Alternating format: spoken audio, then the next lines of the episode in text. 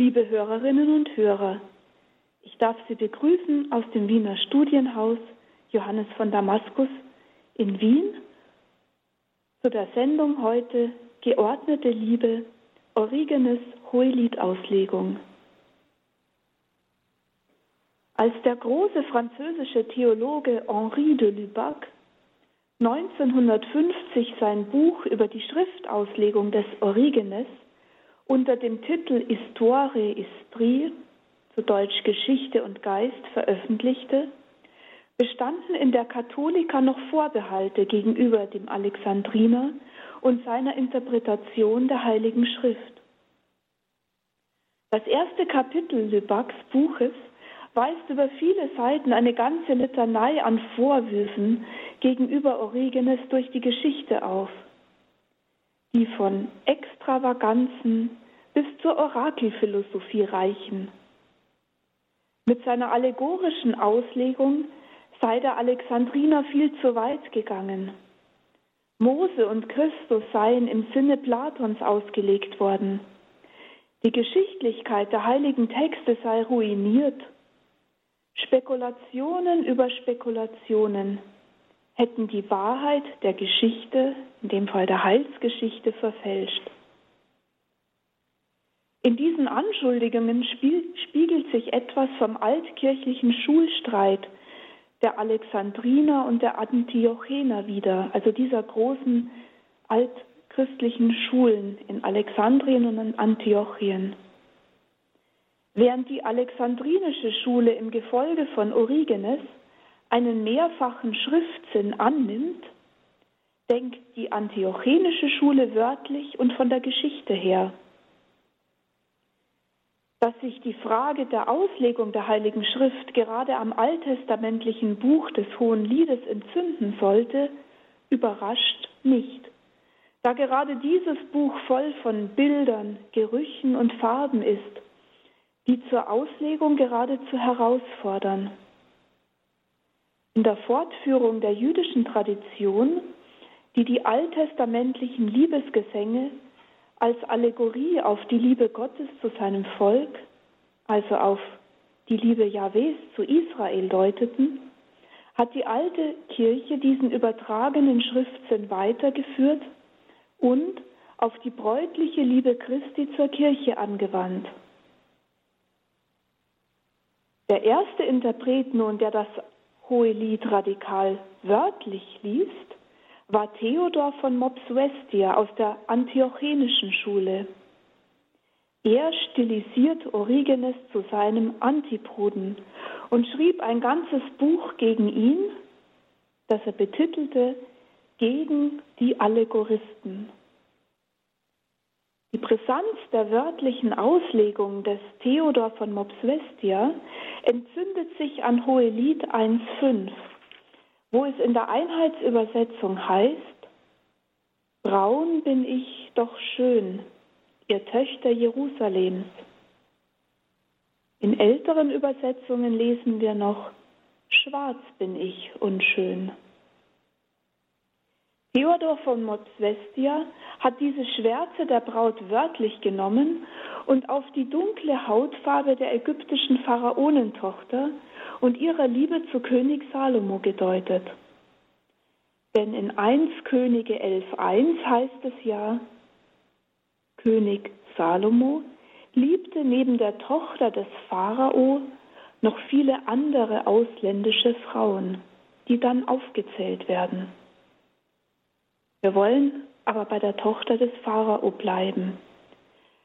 Das Schwarz der ägyptischen Pharaonentochter habe, so Theodors Auslegung, bei den schönen Hebräerinnen Anstoß erweckt, da es ihnen lächerlich und unangemessen für eine Königsbraut vorgekommen sei. Doch König Salomo habe dieser schönen schwarzen Braut aus Ägypten ein eigenes Haus aus Gold, Silber und Edelsteinen gebaut und sie während des Essens mit seinen Gesängen erfreut. Diese rein wörtliche Auffassung des Hohen Liedes von Theodor von Mopsuestia wurde von der Kirche später als heretisch verworfen. Durchgesetzt hat sich hingegen die von Origenes stark vorangetriebene christliche Hohelied-Exegese mit ihrer allegorischen, also mit ihrer den wörtlichen Sinn des biblischen Textes übersteigenden Deutung, deren hermeneutischer Schlüssel die Einheit von Altem und Neuen Testament bildet. Für Origenes sind nämlich die heiligen Schriften, also alle Bücher des Alten und Neuen Testaments, mit den Seiten einer Harfe oder eines Psalterion zu vergleichen, wo jede Seite eine, einen eigenen Ton aufweist, aber alle Töne miteinander in wunderbarer Harmonie klingen. So harmonisch sind für Origenes auch die verschiedenen Schriftsinne aufeinander abgestimmt, wobei sich bei ihm drei Schriftsinne ausmachen lassen. Später werden es dann vier sein. Aber bei Origenes ist es ein wörtlicher Literalsinn, ein übertragener allegorischer oder auch geistlicher oder mystischer Sinn, den er auf Christus und die Kirche richtet, und schließlich der dritte ein moralischer Sinn, mit dem die christliche Seele gemeint ist. Denn alle Schriftauslegung dient für Origenes dem Prozess des Geistlichwerdens oder anders ausgedrückt dem Aufstieg der Seele zu Gott.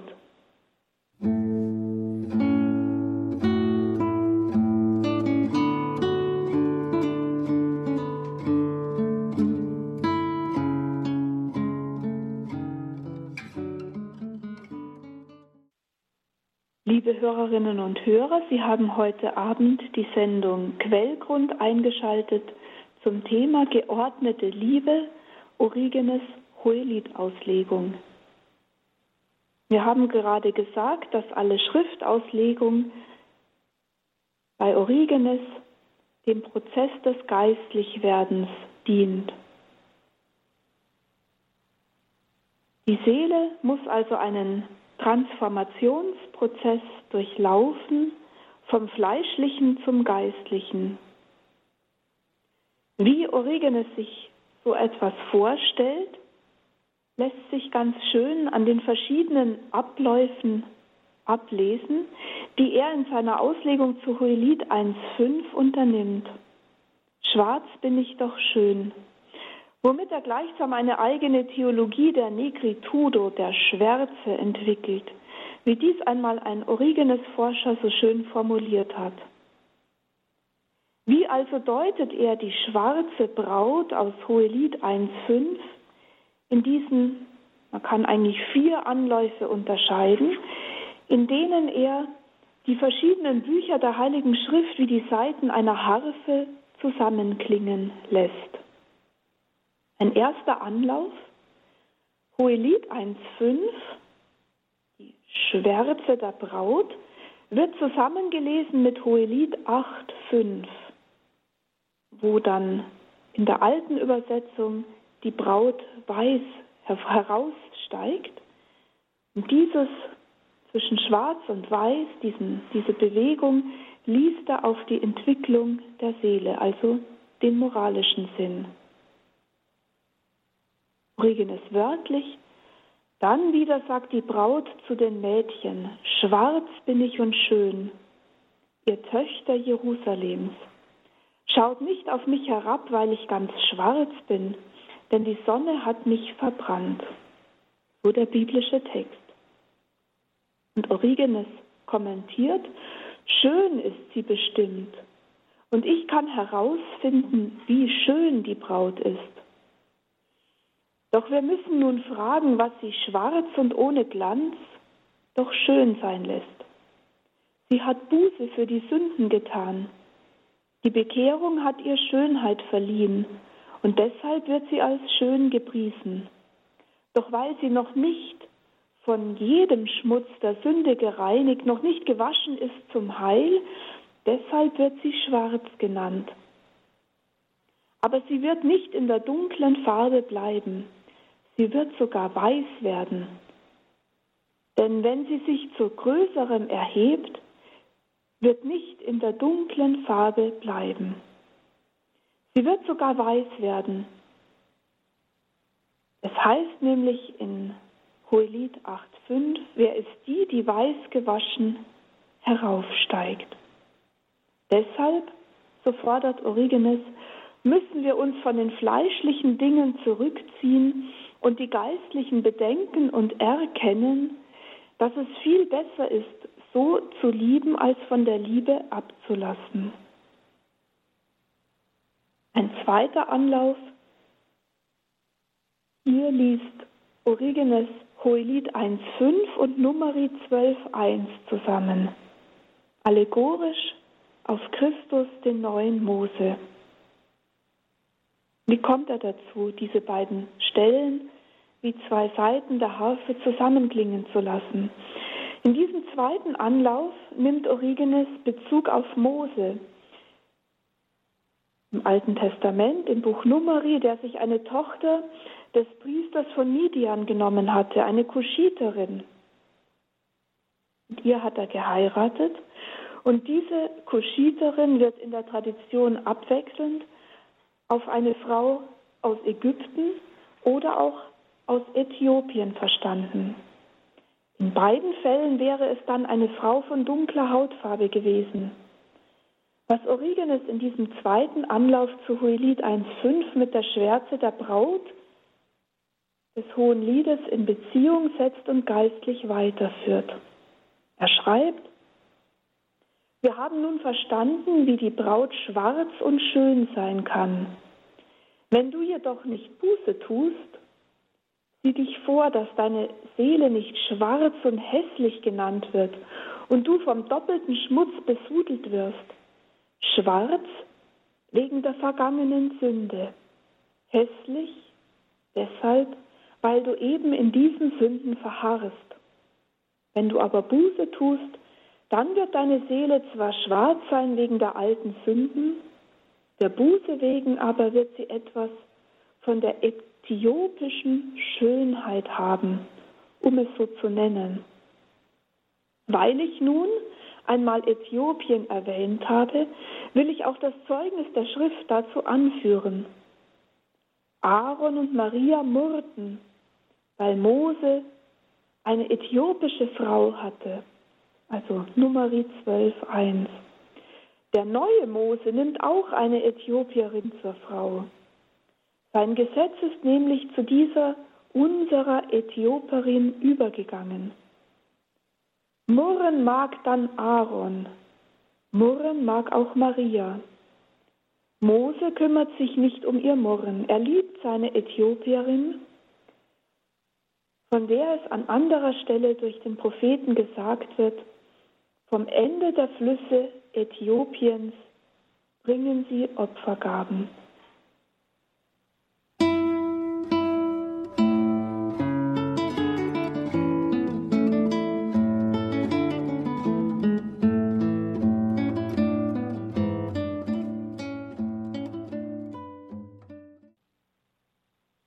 Liebe Hörerinnen und Hörer, wir haben gerade gehört, dass in diesem zweiten Anlauf Origenes die schwarze, aber schöne Braut mit der Äthiopierin vergleicht, die sich Mose als Frau genommen hat, als typologisches Vorbild für Christus, der den in die Sünde gefallenen Menschen liebt und erlöst. Ein dritter Anlauf. Hohelied 1.5 wird Matthäus, mit Matthäus 12.42 zusammengelesen. Und so verleiht ihm Origenes einen ekklesiologischen Sinn, die Kirche bis an die Grenzen der Erde. Schwarz bin ich aber schön, ihr Töchter Jerusalems. Und du, insofern du Kirche bist, richte dein Wort an die Töchter Jerusalems und sage, mich liebt der Bräutigam mehr und mag mich lieber als euch, die ihr so viele seid, ihr Töchter Jerusalems. Ihr steht draußen und steht, wie die und seht, wie die Braut in das Gemach hineingeht. Denn wir wollen Gott erkennen, damit wir die Lieder der Lieder verkünden, damit wir von den Grenzen Äthiopiens von den Enden der Welt kommen, um die Weisheit des wahren Salomo zu hören. Und Origenes weiter, und wenn die Stimme des Erlösers sich kräftig vernehmen lässt, jetzt nun die Matthäusstelle 1242, die Königin des Südens wird zu Gericht kommen und die Menschen dieser Zeit verurteilen, weil sie von den Enden der Welt kam, um die Weisheit Salomos zu hören. Und siehe, hier ist einer mehr als Salomo. Dann musst du hören, was geheimnisvoll gesagt wird. Die Königin des Südens kam von den Enden der Welt. Das ist die Kirche. Sie kommt von den Enden der Welt, um die Weisheit nicht jenes Salomos zu hören, der im Alten Testament gepriesen wird, sondern dessen, der im Evangelium größer als Salomos ist. Schwarz bin ich aber schön, ihr Töchter Jerusalems, wird also auf die Kirche, auf die Universalität der Kirche ausgelegt, die von allen Ecken der Enden kommt, von allen Ecken der Erde kommt, um Christus zu hören. Der vierte Anlauf, ein letzter nun, Hohelied 1.5 und Römer 2, Glaube und Unglaube, die göttliche Sonne hat die Braut verbrannt. Eine vierte Auslegung auf die Schwärze der Braut im Kontext von einem paulinischen Wort. Wiederum klingeln die Bücher der Heiligen Schrift wie Saiten einer Harfe zusammen. Da schreibt Origenes, Schwarz bin ich, aber schön, ihr Töchter Jerusalems. Schaut nicht auf mich herab, weil ich ganz schwarz bin. Die Braut verteidigt sich wegen ihrer Schwärze. Nachdem sie durch Buße zum Besseren bekehrt hat, nennt sie sich vor den Töchtern Jerusalems zwar noch schwarz, aber schön, wie es unserer vorherigen Auslegung entspricht und sagt, schaut nicht auf mich herab, weil ich ganz schwarz bin. Sie erklärt, wundert euch nicht über meine hässliche Farbe. Die Sonne hat mich nämlich verbrannt. In vollem Strahlen hat mich der Glanz ihres Lichtes bestrahlt. Und von ihrer Hitze bin ich geschwärzt.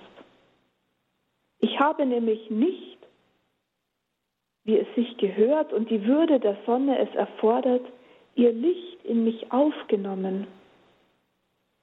Und dann sagt Origenes weiter, durch ihren Fall ist das Heil zu den Heiden gelangt, Römer 11, 11. Und wiederum, aus dem Unglauben der Heiden kam die Erkenntnis Israel.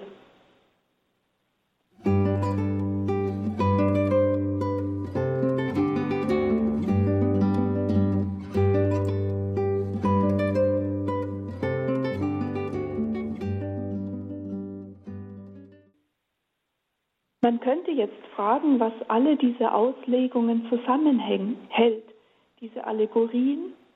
Den Schlüssel für seine auf Christus zentrierte Auslegung des Hohen Liedes hat Origenes gleich am Anfang seines Kommentars festgelegt, wenn er über die Rollenverteilung aus diesem Lied reflektiert. Er fragt da, aus wie vielen Rollen besteht dieses Lied? Darüber bin ich mir unsicher. Doch auf euer Gebet hin und durch Gottes Offenbarung glaube ich, vier Personen darin finden zu können. Den Bräutigam und die Braut. Mit der Braut die Mädchen, mit dem Bräutigam die Schar der Gefährten. Das eine wird von der Braut gesagt, das andere vom Bräutigam. Manches von den Mädchen und etliches von den Gefährten des Bräutigams.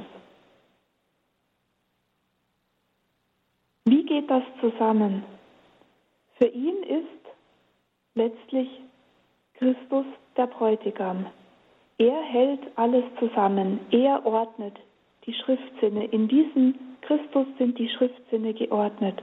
Er schreibt, im Bräutigam erkenne Christus, in der Braut die Kirche ohne Makel und Runzeln, von der geschrieben steht, er wollte sich selbst die Kirche herrlich zuführen, ohne Makel und Runzeln, oder andere Fehler, sondern heilig und makellos. Jene aber, die zwar gläubig sind, doch noch nicht von jener Art, die das Wort vorher genannt hat, aber auf eine gewisse Weise das Heil erlangt zu haben scheinen, sind die Seelen der Gläubigen.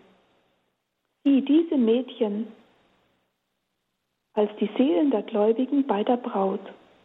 Die Engel aber, das erkenne in den Männern beim Bräutigam. So haben wir also vier Gruppen, den einen und die eine. Dazu zwei Chöre, die harmonisch miteinander singen, die Braut, die mit den Mädchen singt, die Seelen, also die unterwegs sind, den Bräutigam, der mit den Gefährten singt, das sind die Engel. Origenes teilt dann das Hohe Lied in zwei Abschnitte ein. In einen ersten, der die Sehnsucht der Braut und ihr Gebet umfasst, und einen zweiten, in dem der Bräutigam auftritt und für die Braut leidet. Dieser erste Abschnitt wird in Hohelied 1.2 eingeleitet mit dem Sehnsuchtsseufzer der Braut, dass er mich küsse mit den Küssen seines Mundes. Auch das wird wieder allegorisch ausgelegt. Origenes meint, dass die Braut zwar schon mehrere Küsse erhalten, aber dass ihr der Kuss seines Mundes noch fehlt. Schreibt dazu, doch nun müssen die Worte selbst genannt werden, in denen zum, zum ersten Mal die betende Braut gehört wird, dass er mich küsse mit den Küssen seines Mundes. Ihr Sinn ist, wie lange noch schickt mir mein Bräutigam Küsse durch Mose, schickt er Küsse durch die Propheten? Doch seine Lippen will ich jetzt berühren. Er selbst soll kommen, er selbst soll herabsteigen. Sie betet also zum Vater des Bräutigams und spricht zu ihm, dass er mich küsse mit den Küssen seines Mundes. Und weil sie würdig ist, dass ihr jenes prophetische Wort erfüllt wird, indem es heißt, noch während du sprichst, sage ich, siehe, hier bin ich. Erhört der Vater des Bräutigam die Braut und er schickt seinen Sohn. Wie wir am Anfang gesagt haben, verbergen sich im Hohen Lied jedoch nicht nur Symbole und Farben, sondern auch Gerüche. Auch diese werden von Origenes geistlich gedeutet, wiederum mit seinem Grundansatz, dass Christus der Bräutigam der Braut ist. Und er fährt fort, wenn der Bräutigam mich dann berührt hat, dann werde auch ich Wohlgeruch auch ich werde gesalbt mit den Salben und bin und bis zu mir dringen seine Salben so, dass ich mit dem Apostel sagen kann, Christi Wohlgeruch sind wir an jenem Ort. 2 Korinther 2,15.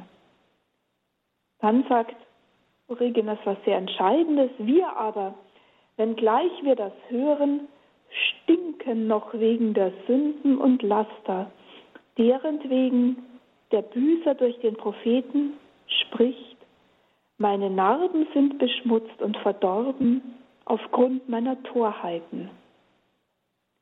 Der Geruch der Sünde ist für Origenes der des Schmutzes. Die Tugend hingegen haucht Salbenduft aus. Christi Wohlgeruch sind sozusagen Tugendhaftigkeit und Heiligkeit, während die Sünde nur Gestank hervorbringt. In der Seele und letztlich auch in der Kirche. Wohlgeruch ist es für Origenes, wenn die Worte der Heiligen Schrift geistlich verstanden werden und eben die Seele geistlich werden lassen. Denn wenn ihre Worte nicht geistlich ausgelegt werden würden, wenn sie nicht das Geheimnis Gottes berührten, dann wäre alles nur Gerede und unwürdig gegenüber dem göttlichen Wort. Denn für Origenes, den Alexandriner, bedeutet die Heilige Schrift geistlich zu verstehen, auch geistlich zu wandeln, nach der geistlichen Liebe zu verlangen. Denn niemand könnte von den beiden Lieben besessen sein. Er sagt, wenn du ein Liebhaber des Fleisches bist, erfasst du die Liebe des Geistes nicht. Oder wenn du all das missachtest und deine Seele an nichts davon gebunden hast und du auch von keiner sündigen Liebe festgehalten wirst, dann, dann, sagt Origenes, kannst du die geistliche Liebe erlangen.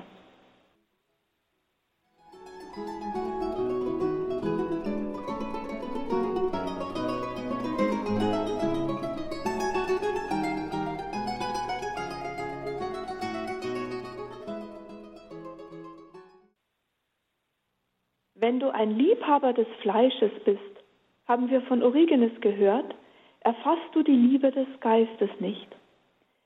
Damit schließt sich eine letzte Kategorie an, die wir in der heutigen Sendung betrachten wollen oder in die hinein die heutige Sendung gipfelt, in die Ordnung der Liebe. Origenes ist mit seiner Interpretation von Hohelied 2.4 ordnet mir die Liebe was eigentlich eine Falschübersetzung ist von sein Zeichen über mir ist Liebe, aber dennoch, er ist hier zu einem der uneingeholten Höhepunkte der Hohelied-Auslegung gelangt, die die Ordnung der Liebe betrifft, welche auch unserer Sendung den Titel gegeben hat, geordnete Liebe. In dieser Ordnung der Liebe unterscheidet er gleichsam zwei Kategorien. Die Reihenfolge dieser Ordnung und die Ordnung der Liebe im Lichte des Doppelgebotes. Das soll dann sozusagen am Schluss dieser Sendung stehen. Zunächst zum ersten, die Reihenfolge der Ordnung der Liebe. Ordnet in mir die Liebe. Und Origenes schreibt, das ist sehr fein gesagt, ordnet. Bei sehr vielen ist nämlich die Liebe ungeordnet. Was sie an erster Stelle lieben sollten, lieben sie an zweiter. Was an zweiter, lieben sie an erster. Und was man an vierter Stelle lieben muss, lieben sie an dritter. Und das vierte wiederum an dritter Stelle. Und bei den meisten ist die Ordnung der Liebe durcheinander geraten. Und dann sagt er, die Liebe der Heiligen aber ist geordnet. Ich will zum Verständnis des Wortes ordnet in mir die Liebe einige Beispiele darlegen. Das göttliche Wort will, dass du Vater, Sohn und Tochter liebst. Das göttliche Wort will, dass du Christus liebst. Und es sagt dir nicht, dass du die Kinder nicht lieben sollst und den Eltern nicht in Liebe verbunden sein sollst. Aber was sagt es dir? Du sollst keine ungeordnete Liebe haben und zuerst Vater und Mutter und dann mich lieben nicht zum Sohn und zur Tochter von größerer Liebe erfüllt sein als zu mir. Denn in der Schrift heißt es, wer Vater und Mutter mehr liebt als mich, der ist meiner nicht wert. Wer Sohn und Tochter mehr liebt als mich, der ist meiner nicht wert. Überprüfe daher gründlich deine Zuneigung zu Vater und Mutter und Bruder, beachte, welche Liebe du zum Wort Gottes und zu Jesus hast Sofort wirst du begreifen, dass du Sohn und Tochter mehr liebst als das Wort, dass du die Eltern mehr liebst als Christus. Selber sagt er dann auch über die Eheleute, die auch an erster Stelle Gott und an zweiter Stelle dann den Partner und sich selber lieben sollen. Und er kommt zu der Folgerung, so also ist die Liebe geordnet in den Vollkommenen. Und das soll geschehen, damit die Liebe der Heiligen geordnet ist. Wie steht es nun mit dieser geordneten Liebe beim Doppelgebot der Liebe, diese zweite Kategorie der Ordnung? Auch hier gibt Origenes eine sehr interessante Auslegung. Er geht davon aus, dass unser Herr Jesus Christus im Evangelium das Gebot der Liebe festgelegt hat und auch zu jeder Art von Zuneigung etwas Eigenes hinzugefügt hat. Er hat auch das Verständnis für diese Ordnung denen gegeben, die die Schrift zu hören vermögen. Ordnet in mir die Liebe. Und dann fügt er das Doppelgebot der Liebe an. Du sollst den Herrn, deinen Gott, lieben aus deinem ganzen Herzen, aus deiner ganzen Seele, aus deiner ganzen Kraft und aus deinem ganzen Gemüte. Deinen Nächsten sollst du lieben wie dich selbst. Und nun zeigt er einen Unterschied auf, den der Herr hier in diesem Doppelgebot der Liebe gegeben hat. Christus sagt nicht, Gott wie dich selbst lieben und den Nächsten aus ganzem Herzen, aus ganzer Seele, aus ganzer Kraft, aus ganzem Gemüte. Wiederum sagt er auch nur, liebt eure Feinde. Und er fügt nicht hinzu aus ganzem Herzen. Das göttliche Wort ist nicht ungeordnet. Es verlangt nichts Unmögliches. Es sagt nicht, liebt eure Feinde wie euch selbst, sondern einfach nur, liebt eure Feinde. Es genügt ihnen, wenn wir sie lieben und nicht hassen. Den Nächsten aber sollen wir lieben wie uns selbst. Liebe den Nächsten wie dich selbst, so dann Gott aus ganzem Herzen, aus ganzer Seele, aus ganzem Gemüte und aus ganzer Kraft. Wenn du das verstehst und das Verstandene erfüllst, dann hast du getan, was dir im Wort des Bräutigams befohlen wird. Ordnet in mir die Liebe. Wer, glaubst du, ist von uns in der geordneten Liebe?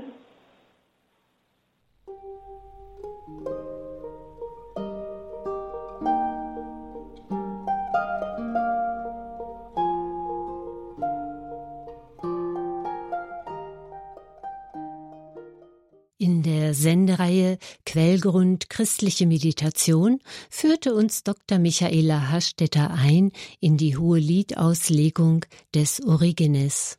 Geordnete Liebe.